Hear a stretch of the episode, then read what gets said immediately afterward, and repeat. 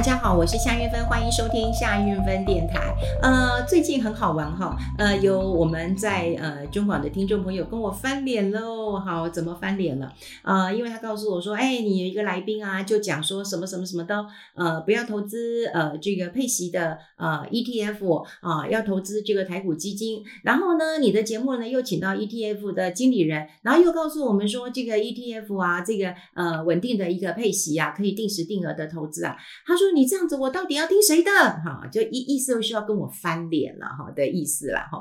好，呃，当然我必须要跟大家讲一件事情啊，也就是说，呃，我们每一个人都会有呃不同的观点跟看法，也就是说。”我们今天啊、比方说了哈，我举这个例子，因为两呃，这其实都是我认识的朋友，呃，可能我之前我请了朱月忠朱老师到的呃广播，其实你们在呃很多这个 Live 的节目也会看到他。呃，的确，我跟他是很好的朋友，他自己也在教书，他的呃论文也在呃他的博士论文就在写 ETF。我记得很早之前我请他来上节目的时候，嗯、大概有十年了，十几年了哈。他说不要了，他说那个那个那时候他就叫我夏姐啊，他说夏姐我不要了，我们呃这个只是有一点点的经验，因为他在没去大学教书之前，他在复达工作很很短的一段时间啦。那所以那时候我就觉得说，嗯，他是有实际经验的人，而且有时候我看他，嗯，他会做一点股票，那我就跟他说，哎，朱老师，我觉得那时候我在非凡嘛，我就跟他说，你可以来上我的电视节目，而且。那时候我很喜欢他的原因，是因为他的资料非常的齐全。因为坦白讲啊，以前啊我们在做节目的时候，我们都需要帮来宾准备好资料啊，所以这个对于呃很多气质来讲，其实是很痛苦的一件事情。那这个准备资料其实呃有两个有两个状况，第一个帮来宾准备好，你就照着讲，对；第二个我们也可以说哦，这是 C 的啊，所以 C 就是你呃照着这个脚本来来来走。但有时候他会告诉我说：“哎，那个姐不是这样子哦，这个应该怎样怎样，这个应该怎样。”哎，我就觉得他还蛮有他自己的观点。那后来他也会协助我去找一些资料，因为毕竟呃我们要找一些资料，有些资料是要付费的，所以。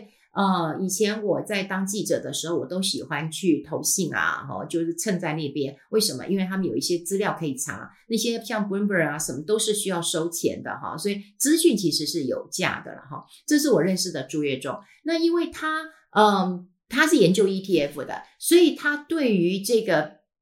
台湾哈有一些这个嗯 ETF，的确的确他是有意见的。为什么？因为首先他认为 ETF 应该跟呃这个呃共同基金一起来比。好，那虽然一个是主动投资，一个是被动的一个呃投资，可是他认为就投资人的角度来讲，有赚钱最重要吧。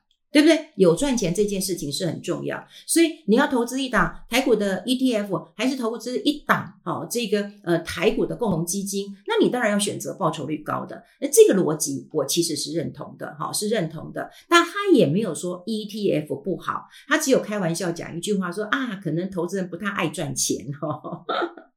但是后来呢，他的确哦。他也有讲到，因为其实我们也有针对，比方说高股息的哈，台湾的这个高股息的 ETF 非常非常的多，所以我们也有针对高股息的 ETF。那他也没有说不能投资。我我就讲就是说啊，有时候我们会呃嗯，也不是啊，就是说你可能听完以后，我不能说断章取义啊哈。这我就插插出去一句话，就是有时候我去演讲的时候哈，其实我会用那个投影片。那其实投影片的目的是为了吸引目光，所以有时候投影片大概就是图片或者是简单的字。那我就发现有很多这个投资人呢，哇，很聪明，他就把它拍下来，拍下来就传给他的朋友，然后呢，他的朋友就说啊，一乱供哎。那通常这碰到这句话，我就会很生气，因为你不知道我这个投影片的目的是什么，以及我现场讲的内容是什么。因为以前我会用有一些陶凯式的或者是对话式的，如果你用截图的方式，你不来。不了解来龙去脉，好，你就不知道这样状况。好，那回过头来讲，呃，我其实跟朱老师做过几次 ETF，不管是在 Live 的节目，或者是在我自己中广的节目，因为 Live 的节目说实在十五分钟，好，那呃十五分钟的节目大概十五到十八分钟了，哈，那我们真的要蕊过再蕊，然后很精细，然后呃知道要谈的内容。那我在中广谈论。呃，这个我自己的理财生活通其实有两个小时的时间，所以可以慢慢谈哈。嗯，有时候方向是呃有有点像，但是内容的取决会有不太一样的。那至少我觉得在呃这个不管是 Live 或者是在那个嗯我自己中广的节目啊，我们只是要让大家知道，比方说高股息的 ETF 非常多啊，哇十几二十档，而且后起之秀越来越多。那每一个人呢，在呃这个选择的过程，或者在行销的过程当中，都会说不同的话，对不对？如果他是早发起发行的，他就跟你讲，哎呀，白住还是老的好，因为经得起考验，看过多空。可是呢，如果他后期那个发的，他会怎么跟你讲呢？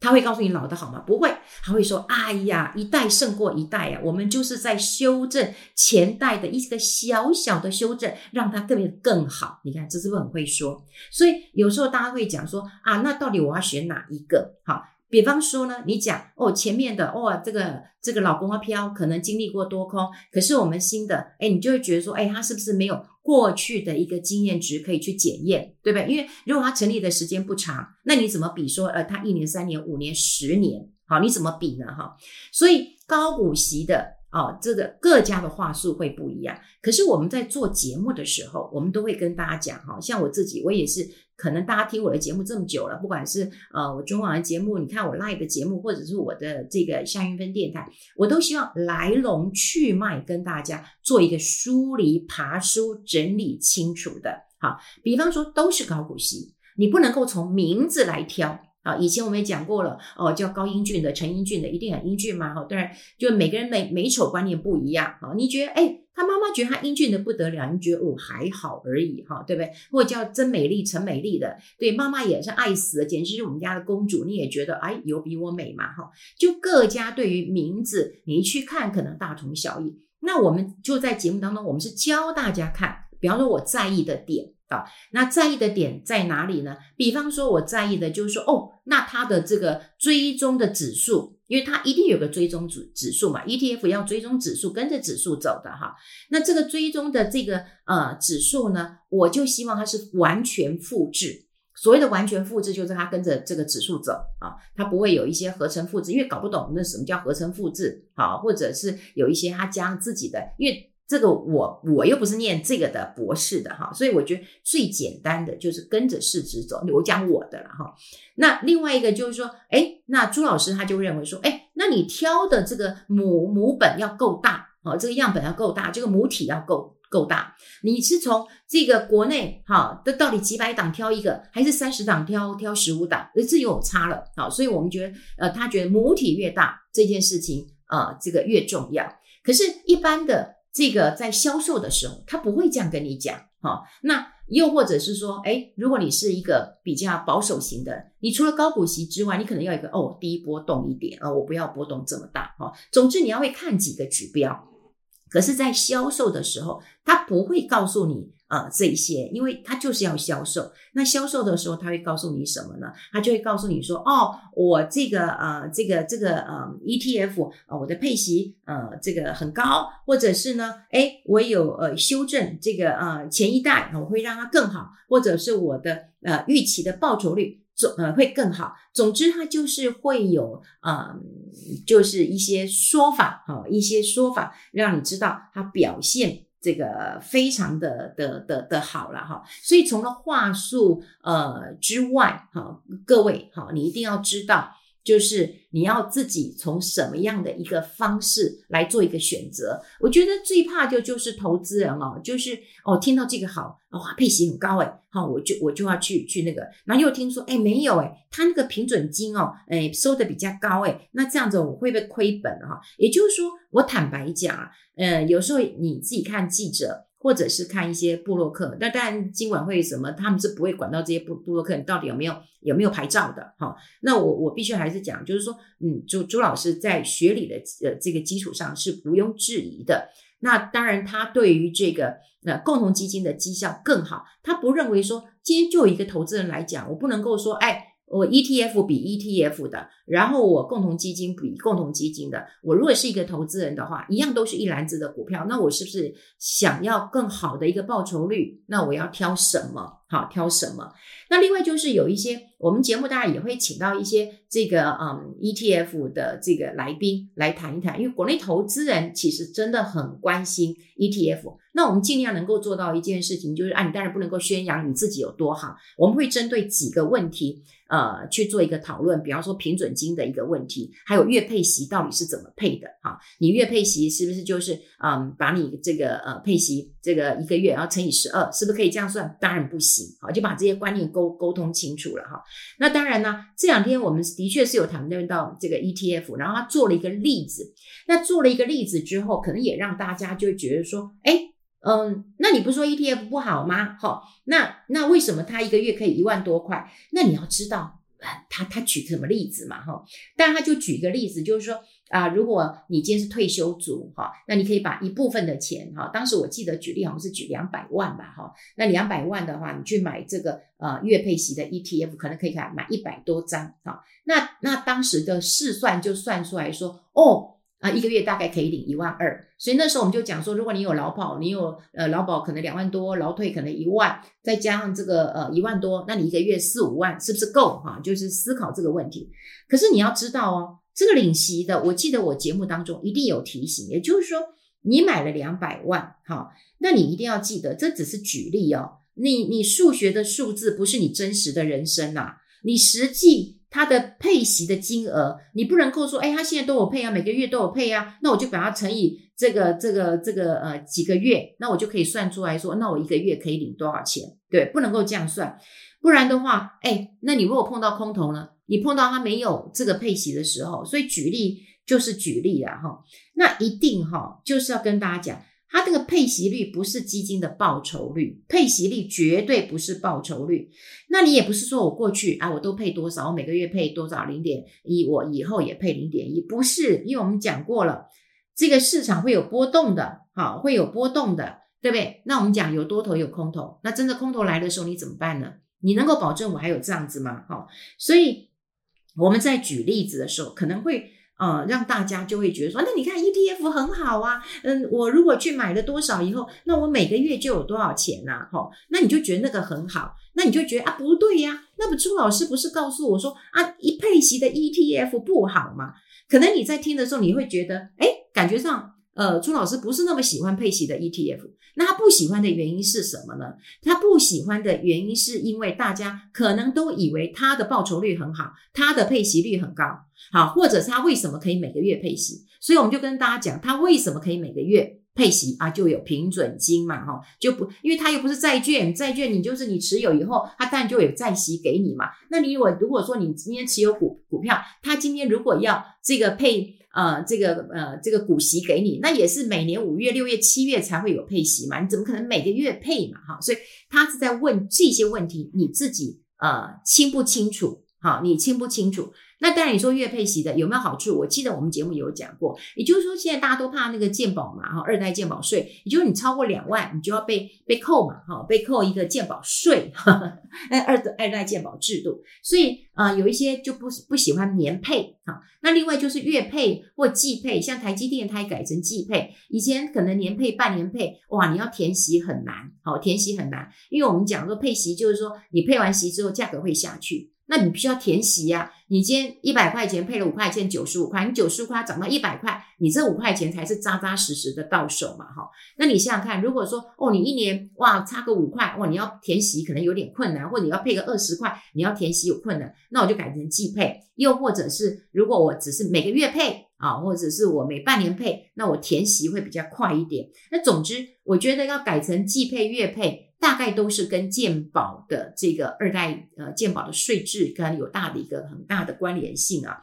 不过就是那好，你最重要的是，我一定要提醒啊，举例归举例，哈，这个我想呃，不管是基金经理人或者是投信，他们一定也会很严格的去说呃一句话，也就是过去的绩效。不能够代表未来的绩效啊。你投资之前应该要审阅什么公开说明书，大概之类的了哈。我觉得应该有讲，为什么呢？因为听说，呵呵我觉得很好笑了哈。就是说有有时候我们在做节目的时候，那个经理人有很害怕，他就说：“哎呦。”啊，那个会检举，我说为什么检举？他就说那个同业之间很奇怪，都会检举来检举去的哈。那我就说为为什么有检举？他说啊，不知道啊，会眼红啊。然后呢，嗯，只要呃拿一个这个 ETF 呃很多之后，然后就有人去检举说，哎，你你你你上次呃直播没有加警语，或者哎你没有讲说什么要详阅公开说明书哈，就匿名检举了哈。那这个我倒是呃不知道，不过倒是有听众朋友说。哎，那个为什么有人说不喜欢配息的？好，那其实它有原因的，麻烦你把它看清楚。那有人说配息的，那配息的对它有好，可能呢，它的绩效到底它未来绩效好不好，你其实也不知道。那它成立的时间久不久，你也不知道。那你就要考虑到说，哎，你自己对于这一档的，我刚刚讲过，你最在乎的哪几个点？你有人在乎的是配息啊，有人就是我有钱啊，那我不要那么多的呃健保的这个税然后被扣啊，好，那我就多买一点，对不对？或者说，哎，我就是退休的，或者你在乎的就是说，哦，我我就是喜欢那个呃跟着指标指数走的，那也 OK，好，那那也 OK，你在乎的那个几个点有没有跟他的一样？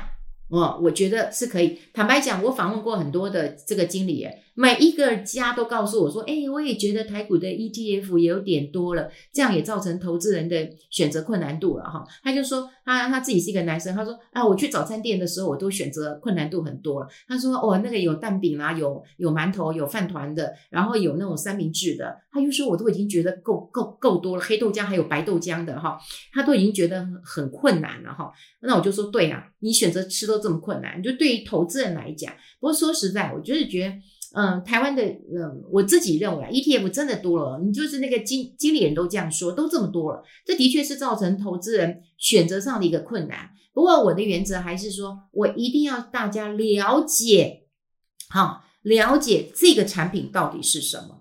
好，这到到底是什么？